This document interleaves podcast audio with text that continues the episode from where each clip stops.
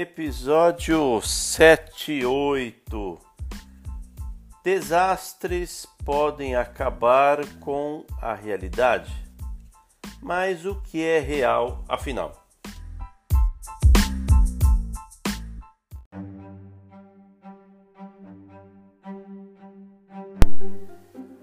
Quando você abre o seu jornal, seu micro, seu tablet, seu jornal impresso, Difícil, hein? Um dia não ter algum problemão na sua cidade, estado país, uma catástrofe, um acidente, né? uma rebelião, pessoas morrendo, pessoas sofrendo. Você sente aquela energia ruim. Você fala, ah, essa informação não está me agradando, ou esse tipo de noticiário também não. Hoje em dia não há escassez de catástrofes para documentar. E olha, peneirando bastante, talvez você consiga aí, numa leitura rápida de jornal, encontrar assuntos mais amenos.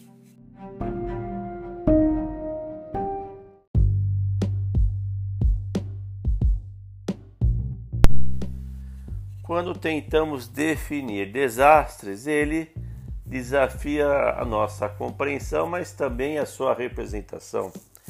Quando tentamos traduzi-lo em linguagem, concedemos ele a uma ordem arrumada que contradiz a sua essência natural.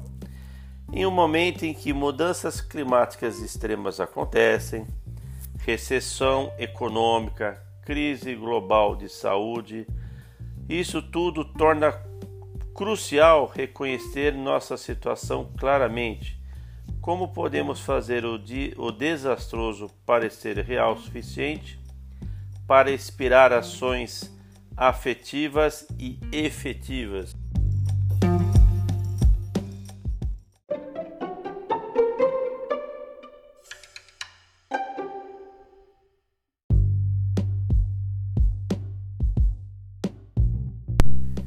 Agora é comum você ouvir o novo mundo, né?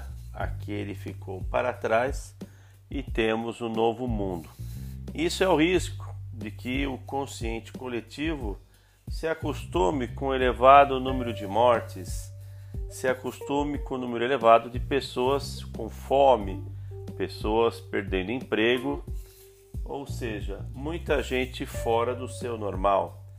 Será que isso é uma maneira que a gente vai se acostumar cada vez mais?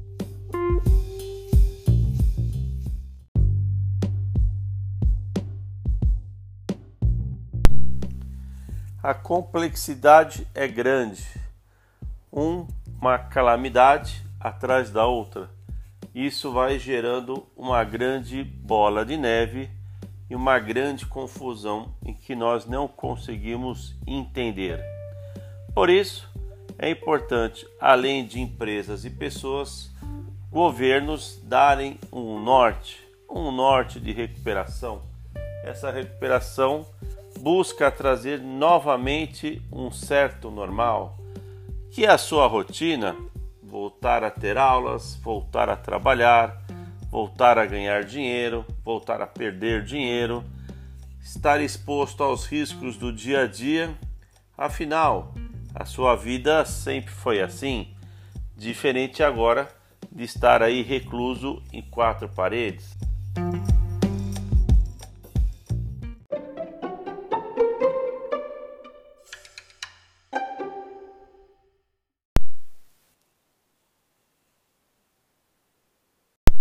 Na TV você vê situações que você não imaginava.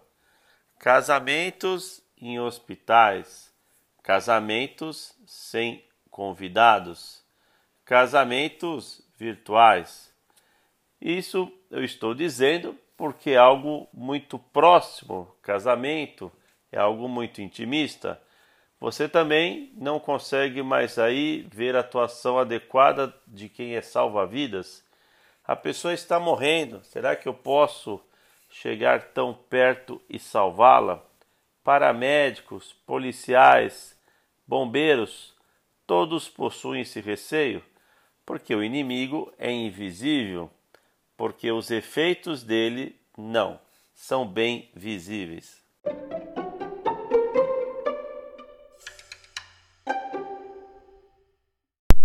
Essa talvez não será a última pandemia. Poderemos ter outros. Cada vez mais estaremos preparados para situações desse tipo. Melhoria de infraestrutura de cidades, melhoria de higiene no nosso dia, melhoria, no fundo, de cuidado e preservação do ser humano.